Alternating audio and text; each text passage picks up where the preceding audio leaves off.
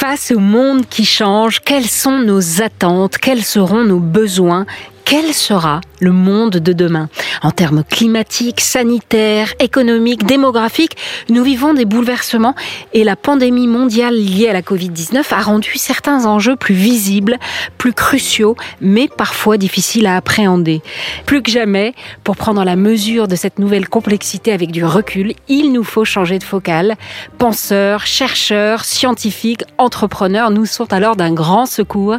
Ils éclairent le présent et orientent l'action et ils nous permettent aussi de nous engager vers l'avenir de façon lucide et clairvoyante, d'affronter ces défis, mais aussi d'envisager ce bouleversement de la planète comme la possibilité d'un monde meilleur. Alors pour y voir plus clair, prenons de la hauteur avec la philosophe et psychanalyste Cynthia Fleury, professeure titulaire de la chaire Humanité et Santé au Conservatoire national des arts et métiers, l'économiste et penseur Jacques Attali, le physicien et écrivain Christophe Galfard et Antoine Lissowski, directeur général de CNP Assurance, dans cet épisode d'Avoix ouverte, les Open Talk proposés par CNP Assurance. Bonjour à tous. Bonjour.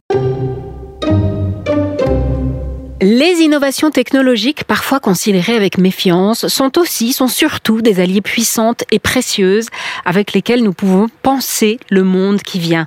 On parle notamment aujourd'hui beaucoup de biomimétisme imiter la nature, on a l'impression que c'est le nerf de la guerre, la condition du progrès scientifique et même la garantie d'une vie meilleure sur Terre. Christophe Galfard, bonjour. Bonjour. Vous êtes physicien, vous êtes écrivain et vous avez signé L'univers à portée de main chez Flammarion. Alors pour commencer, est-ce que vous pouvez nous expliquer ce que c'est que le biomimétisme? Alors, je vais vous en donner une, définition qui est un peu personnelle, d'accord? Je ne suis pas sûr que ce ah bah, soit la même que celle que vous trouverez euh, ailleurs. L'idée, on peut la, on peut la faire remonter, je dirais, jusqu'à quasiment Descartes. C'est-à-dire que on a plusieurs étapes, euh, pour faire ça de manière un petit peu caricaturale, on a plusieurs étapes dans la, dans la pensée humaine de ce qu'est la nature et de notre rapport avec la nature.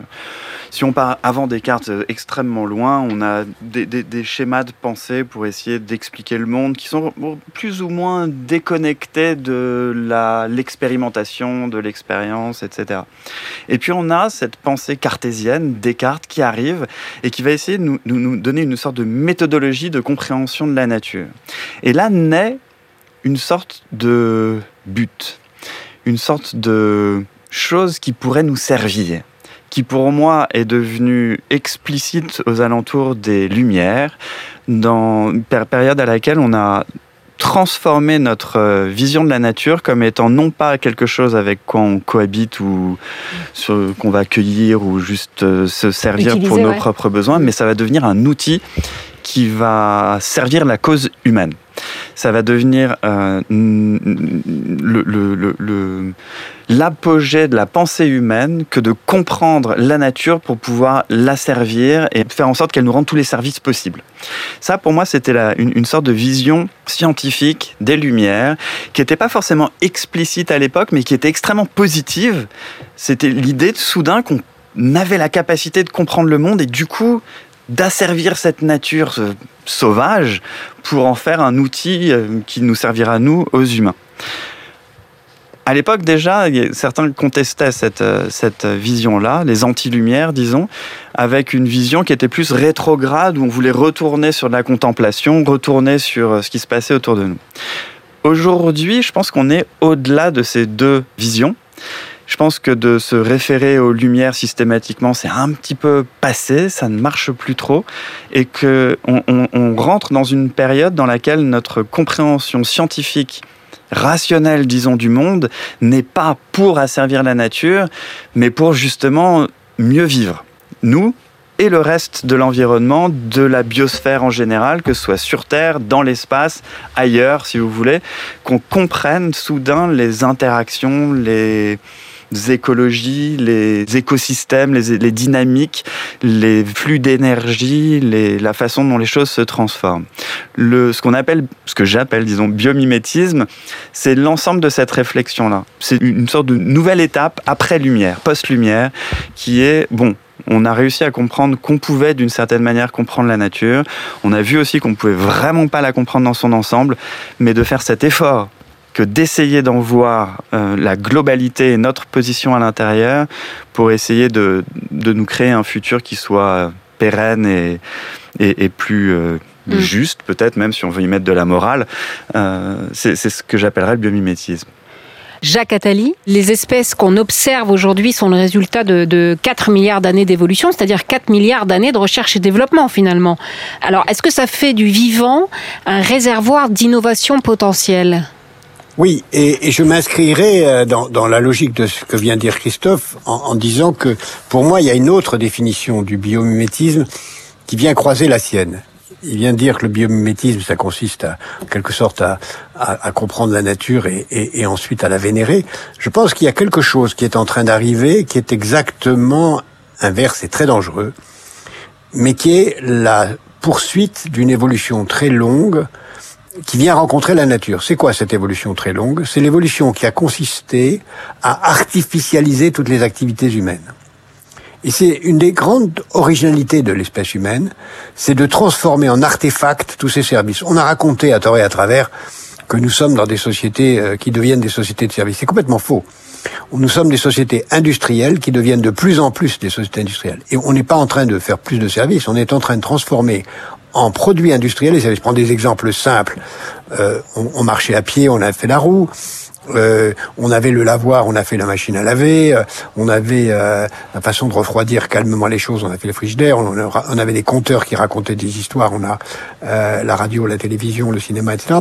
Progressivement, et ça va rejoindre des choses que connaît bien Cynthia, nous sommes en train de transformer des services en prothèses. Et aujourd'hui, tout est devenu prothèse sauf le corps humain lui-même, qui ne l'est pas, ou à peine, puisqu'on a déjà quelques prothèses en nous de, nature modeste, euh, du pacemaker à la, à la jambe artificielle. Mais il y a un autre domaine qu'on n'a pas artificialisé, c'est justement la nature. La nature reste quelque chose qu'on utilise comme un lieu de service. On prend des richesses naturelles, minières, agricoles, qu'on essaie d'améliorer. On a mis des prothèses, des tracteurs qui ont remplacé le fait que les hommes allaient récolter à la main. Mais il y a une autre tendance qui est et c'est ça qu'on appelle aujourd'hui euh, techniquement le biomimétisme, c'est de regarder ce qui se passe dans la nature et essayer d'en tirer des artefacts qui imitent la nature. C'est-à-dire de transformer en objets morts des choses vivantes, qui rejoint le problème de l'économie de la vie. Parce que pourquoi? Qu'est-ce qui est derrière ça? Il y a l'idée fondatrice que tout être vivant est condamné à mort, tout objet est immortel. Chacun de ceux qui sont autour de cette table, nous allons mourir. Les tables ne vont pas mourir. Et nous avions, nous avons inconsciemment le sentiment que si nous étions une table, nous serions immortels. Et le biomimétisme, ça consiste à transformer la nature en table. Il y a un, des exemples très simples qui existent déjà. On a, on est en train, par exemple, on a très bien compris le mouvement des fourmis pour organiser leur trajectoire. Et c'est devenu Waze est une des plus grandes entreprises, une très grande entreprise mondiale qui est fondée sur la l'artificialisation des trajectoires des fourmis. On a euh, aujourd'hui beaucoup de choses qui nous fascinent dans le vol des oiseaux, euh, la façon des, pour certains animaux de devenir invisibles. Inutile de vous dire que l'armée, les armées du monde sont fascinées par ça, ils y travaillent. Donc le biomimétisme rencontre euh, le rapport de l'homme à la nature, mais dans une logique de de machine à avaler. Au fond, l'histoire, c'est une machine à avaler le vivant pour en faire des objets. C'est une machine à traduire la vie en objet. Évidemment, à un moment, il faut que ça s'arrête. Parce que si on traduit la vie en objet trop longtemps, ben, il n'y a plus de vie. Il n'y a plus que des objets et nous sommes morts, un peu comme ces personnages de, de Richard Matheson dans Je suis une légende qui croient qu'ils se battent contre des vampires alors qu'ils sont déjà eux-mêmes des vampires. Cynthia Fleury, vous êtes... Oui, non. Euh, Alors, je pense qu'il y a, de fait, il y a une instrumentalisation euh, tout à fait possible euh, du biomimétisme, et qui serait la version scientiste, hyper scientiste du biomimétisme. Et donc, véritablement, hein, comme dit Jacques, d'utiliser les, pour les sciences de l'ingénieur, d'utiliser toutes les, d'aller traquer comme ça, comme spolier les fonctions du vivant, et pour non pas du tout s'intéresser au vivant ou à la connexion nouvelle que nous nous pourrions élaborer avec le vivant aussi, ce qui est derrière normalement le, vrai biomimétisme, et en revanche d'aller vers une, une supra-utilisarisation de, de, de, la nature. Je pense que quand on écoutait Christophe tout à l'heure, et la réflexion euh, qu'il posait sur le biomimétisme, et pour quand même travailler avec des chercheurs qui, qui, font, qui s'intéressent au biomimétisme, ce qui est en jeu, c'est la conversion quand même d'un regard. Ce qui est en jeu, c'est la conversion de la, la manière avec laquelle nous allons produire demain la science. Et d'ailleurs, il y a énormément de chercheurs qui euh, font du plaidoyer dans ce sens-là, en considérant que la transition écologique, entre guillemets, de la science, la manière dont on fait de la science est absolument nécessaire pour euh, euh, tout simplement aller demain, non pas simplement dans un autre regard avec la nature, mais tout regard porté sur n'importe quel objet. Donc il y a véritablement il y a une question épistémologique dans le biomimétisme où on va aller chercher d'autres paradigmes, mais il y a une question éthique qui est qu'on va se comporter normalement euh, différemment. en tout cas, c'est aussi ça l'enjeu. Mais je suis d'accord, il faut pas être dans une vision béate, et on sait très bien que comme toujours, en plus le biomimétisme est victime de son succès. Donc si vous voulez, il y a quantité de gens qui utilisent le biomimétisme demain pour faire exactement ce qu'ils faisaient hier, à savoir euh, bon, du, scientisme pur et dur, déconnecté de, la nature. Oui, Christophe Galfa bah, Par rapport à ce que disait Jacques, par exemple, tout à l'heure, sur la, transformation en objet d'une de, nature vivante. Absolument. Ça, c'est effectivement ce qui se passe. J'ai l'impression, et il y a effectivement, comme disait le Cynthia, un, puits quasi infini, en tout cas par rapport à notre savoir aujourd'hui, d'inspiration de, dans la nature, que ce soit Waze, que ce soit la façon de construire un, bâtiment pour que on n'ait pas besoin d'avoir d'air conditionné, que ce soit la façon dont on peut attraper des objets dans l'espace, où on peut se, se, servir de la façon dont les pattes des geckos fonctionnent. Là, on est sur du ponctuel et on est sur... Euh, ça, ça participe de cette idée où il y a aussi les poils des lézards pour une meilleure isolation de bâtiments, pour éviter les, les, collisions entre des voitures autonomes. On voit comment les criquets euh, se. C'est infini, effectivement. C'est infini. Et, pour moi, il y a deux choses là-dedans qui, euh, qui, qui, qui, sont amusantes, ou en tout cas qui méritent réflexion, je trouve. La première, c'est que quand on regarde la nature en général, vu que les espèces telles qu'on les perçoit aujourd'hui ont coévolué avec un nombre innombrable d'autres espèces sur des temps colossaux, les déchets n'existent pas trop. Les déchets de l'un sont des sources pour les autres. Donc cette transformation dont, Jacques parle du vivant en objet, très bien, mais si on veut suivre un petit peu la philosophie du biomimétisme, ces objets deviennent mortels dans, une certaine sens, dans un certain sens, vu qu'ils sont, ils deviennent la source d'énergie d'autres choses. Il y a une sorte de en tant qu'humain, on appelle ça du recyclage, mais en tant que vivant, on appelle ça un transfert d'énergie. Disons qu'il va passer d'un une économie circulaire en fait. C'est comme ça que fonctionne la nature. Je Je pense pas qu'elle le pense en ces termes, mais en, tout mm. cas, il y a une certaine forme de, de, voilà de logique. La chimie nous a inondé le monde d'objets qui ne sont pas naturels dans le sens où qui ne sont pas source d'énergie pour d'autres organismes. On est les seuls à avoir fait ça. La deuxième chose, c'est que c'est cet exemple dont on parle. Si cette euh, philosophie se met à imprégner un petit peu la planète entière, on ne peut plus détruire des forêts. Dès l'instant où on rentre, pour donner vraiment un exemple euh, de base et assez simple, on ne peut plus, juste plus détruire de forêts. En détruisant une forêt, comme l'Amazonie par exemple, même une partie de l'Amazonie, on détruit potentiellement des vaccins, des sources d'idées pour euh, des solutions futures, une conquête spatiale, un traitement de déchets. enfin, c'est inimaginable de continuer à, faire ce genre de choses. Antoine Lisowski? Oui, alors je rebondis sur la destruction de forêts parce que euh, effectivement, euh, la première chose, c'est de ne pas ignorer la nature et la manière dont elle vit.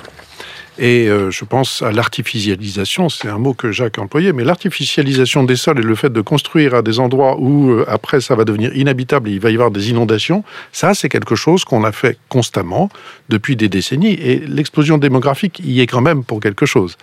Euh, c'est ce qu'on a fait constamment. Donc première chose, cette prise en compte de la nature, c'est déjà d'observer les contraintes, les lois qu'il faut respecter.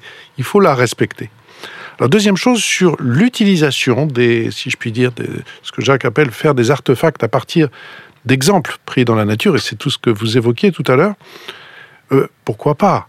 C'est déjà mieux que d'essayer d'imiter un modèle qui s'est construit avec beaucoup de temps et sur la coévolution, plutôt que d'inventer quelque chose, euh, on va dire, de manière purement abstraite.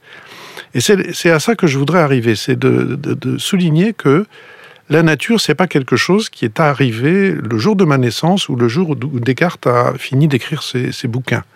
C'est les 4 milliards d'années et c'est une coévolution. Et finalement, la façon dont les hommes conduisent leurs affaires, que ce soit au niveau politique, au niveau de l'entreprise ou partout, c'est euh, toujours dans une espèce de précipitation, quand bien même on dirait qu'il euh, nous faut 20 ou 30 ans. Or, en réalité, la nature, elle met beaucoup de temps à arriver aux situations où on la trouve, et donc à répondre aux problématiques qu'elle rencontre par euh, toutes les organisations qui nous fascinent maintenant quand on les observe. Et une de nos problématiques à nous, c'est que nous sommes pressés. Et il y a un mot que dans mon métier, dans mon univers euh, de, professionnel, on emploie tout le temps, un concept, c'est l'innovation de rupture. Je ne suis pas sûr qu'il ne faille pas remettre ça en cause assez fortement.